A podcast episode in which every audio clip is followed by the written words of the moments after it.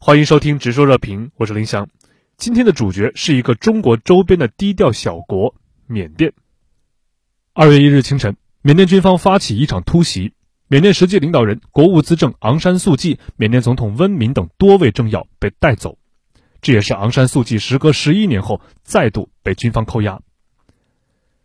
事后，缅甸军方通过控制的电视台发表声明说，缅甸军方之所以拘捕多名执政党领导人，是因为军方认定去年底大选存在大规模选举舞弊的情况。国家立法、司法和行政三个部门权力移交给国防军总司令敏昂莱。缅甸全国民主联盟也称民盟，在当地时间中午以昂山素季的名义发表了一份声明。声明中说：“我敦促人民不要接受军方决定，发起示威抗议，向军方奋力反击。”缅甸主要城市的互联网通讯一度被切断，国内航班已被暂停，主要国际机场也已关闭。缅甸各银行暂时关闭所有金融服务，证券交易所也暂停服务，大批民众上街抢购生活必需品。山雨欲来风满楼，缅甸军方与民盟的这场夺权之争，早已埋下伏笔。事情首先要回溯到三个月前，去年十一月八日，缅甸举行议会选举，在联邦议会和地方议会共有超过一千一百一十个席位参与竞选，这是缅甸政治转型以来的第三次全国大选。昂山素季领导的民盟以压倒性的优势获得胜利，联邦选举委员会宣布，民盟赢得议会两院四百九十八个席位中的三百九十六个。亲军方的联邦巩固与发展党（简称巩发党）在选举中失利，仅获得三十三席。大选结束后，缅甸军方声称选举存在舞弊，要求选举委员会宣布选举无效。一月二十六日，缅甸军方发言人警告称，如果不解决对选举舞弊的指控，将会发动政变。军方的指控遭到选举委员会的驳斥后，一月三十日，缅甸军方又称将会尊重宪法，并且依法行事。但就一天之后，军方就对昂山素季等人发起了扣押。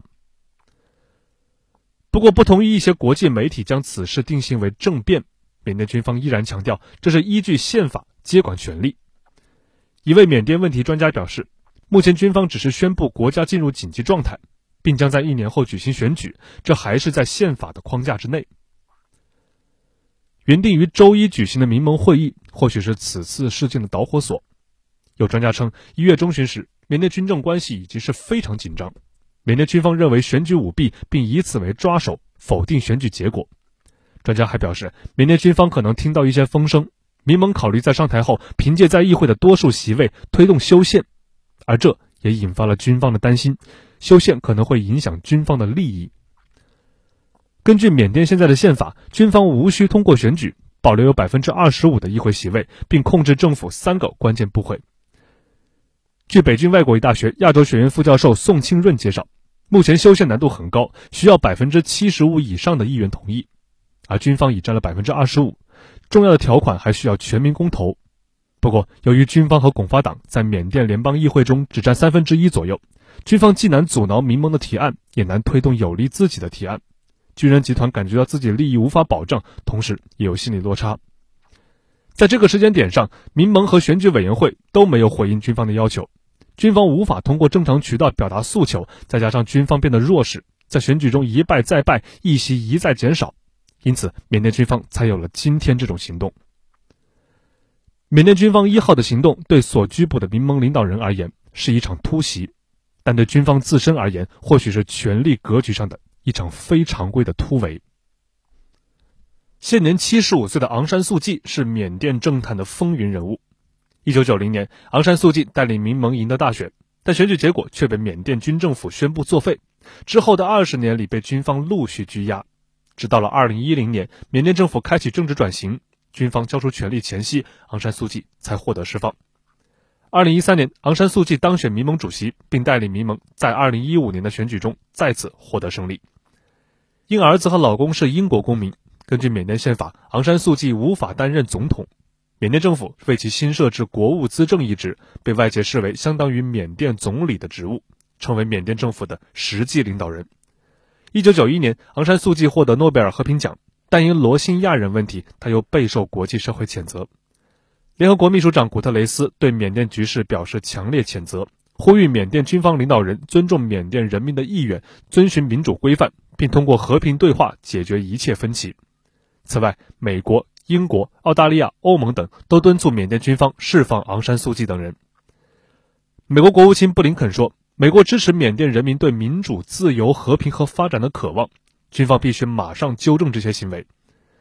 缅甸问题专家表示，美国在奥巴马时期就力推缅甸的民主化进程，将其打造为民主化的标杆，甚至被奥巴马政府视为外交遗产。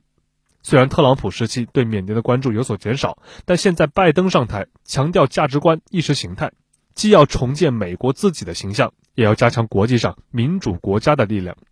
因此自然会对此事表达关注。过去几年，缅甸军方和民盟关系维持有表面的和平。按缅甸国内的说法，军方和民盟政府是二元格局，军方在安全边境上有强大的话语权，而民盟政府负责经济社会发展等事务。昂山素季上台后，还主动向军方示好，称自己为昂山将军的女儿。但是军政间脆弱的平衡因今天的巨变再次打破。有缅甸历史学家认为，昂山素季再次被军方拘捕，打开了另一扇大门，门后则是一个非常不同的未来。令人忧虑的是，没有人能够控制接下来的局面。自2020年11月大选以来，缅甸政局的发展势头出现了变化，令军队和民盟长达三十年之久的竞争进入了一个关键节点。双方之间的关系在未来几天或者几周之内发展如何，昭示着缅甸的未来。值得注意的是，尽管经历疫情的冲击，昂山素季的政党仍在缅甸获得了百分之七十的民众支持。再加上一些国际上的声援和施压，缅甸军方能挺多久还是个未知数。宋清润分析，相比较1962、1988年军方政变后的长期执政，此次军方影响力在走弱的情况下，并没有选择把话说死。军方表示，一年之后再选举，也是给双方留下缓和的空间。以上就是本期直说热评的全部内容，特别感谢本期撰稿人唐平，我是林翔，我们下期再见。